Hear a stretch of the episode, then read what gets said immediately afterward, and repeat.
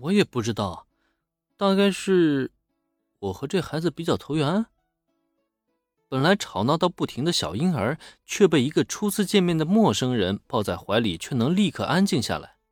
这一幕真的是没法解释，林恩也只能用一个缘分去说明。不过从心里啊，他却还有另外一个想法没说出来。这野原一家人不是普通人啊！小葵虽小，却也能做出各种神奇的举动来。尤为重要的是，他还继承了母亲的一些性格，对帅哥有着超乎寻常的喜爱。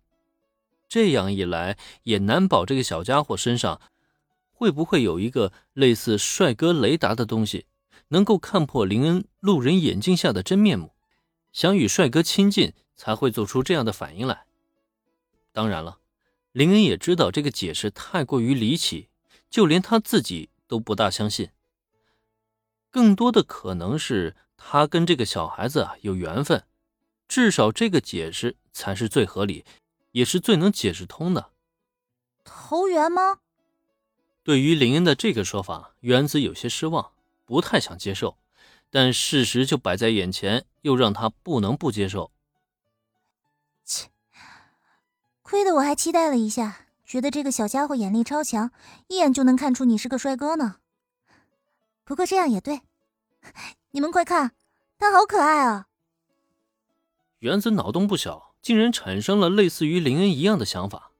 不过呢，他自己也知道这个想法太夸张了，所以切了一声之后，又很快被林恩怀中的小葵所吸引。是啊，这孩子可真可爱。在原子大呼小叫下，一旁的小兰也是频频点头。怎么样，小兰，你想不想跟林恩一起生一个这么可爱的孩子啊？原子，你在瞎说什么呀？怎么了？难道我说的有错吗？原子和小兰围在林恩面前，虽然吵吵闹闹，可这样的一幕，却又让人觉得无比的和谐，甚至更给人一种他们好像是真正的一家人一般。不过就在这时，一个憨憨的童声却打断了他们三个人的对话。就见手里牵着神犬小白的野原新之助，自来熟的凑到了林恩三人面前，脸颊有些发红，却努力的想要自己表现的更加自然。哦，漂亮的大姐姐，你们好啊！我叫野原新之助，今年五岁了。这样的一个自我介绍，让园子和小兰有些发愣。但很快，小兰就俯下身来，笑盈盈的摸了摸这个小家伙的头。“你好呀，野原小朋友。”对待孩子，小兰永远都会报以最大的善意。她的微笑简直就仿佛天使降临一般，是那么耀眼。也正因如此，在天使小兰的微笑暴击下，只见野原新之助原本有些发红的脸蛋儿是瞬间红了个透彻。甚至在下一刻，扑通一声，这个小鬼头竟然直接朝着地面直挺挺的摔倒了。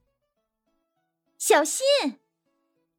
这突如其来的变故可是把野原夫妇给吓了一大跳，就连蹲在野原新之助对面的小兰都是一脸不知所措，也不知道自己一个普通的摸摸头怎么就变成了摸头杀了，直接让这孩子摔倒了。连碰瓷儿也不敢这么玩啊！可就在野原夫妇忙不迭的冲过来查看完自家儿子情况之后，这俩夫妇脸色却是肉眼可见的直接变黑了。没办法，瞧瞧这躺在地上的野原新之助究竟是个什么情况吧。嘿 嘿，漂亮的大姐姐摸我的头了，嘿嘿。完了，自家这个儿子啊是没救了。是不是只能放弃了呀？一脸黑线的演员广志看了看妻子，发现妻子也露出了同样的反应。这大号啊是练废了，只能期待一下小号了。可就在目光转向到自家女儿之时，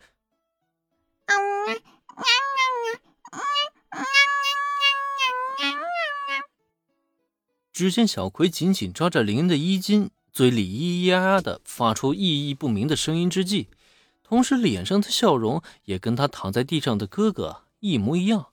所以，这个小号也练废了吗？难不成又要重新练起？这也太悲剧了吧！实在非常抱歉，我家小新和小葵给诸位添麻烦了。当着外人的面，自家的儿子女儿一个比一个的给野原夫妇俩丢脸，实在是让他们倍感心累。可是没办法呀，他们还得为自家孩子道歉。尤其是刚刚的新之助的反应啊，明显把对面的女孩给吓了一跳。这不道歉也不行啊！没关系的，小孩子嘛，很可爱。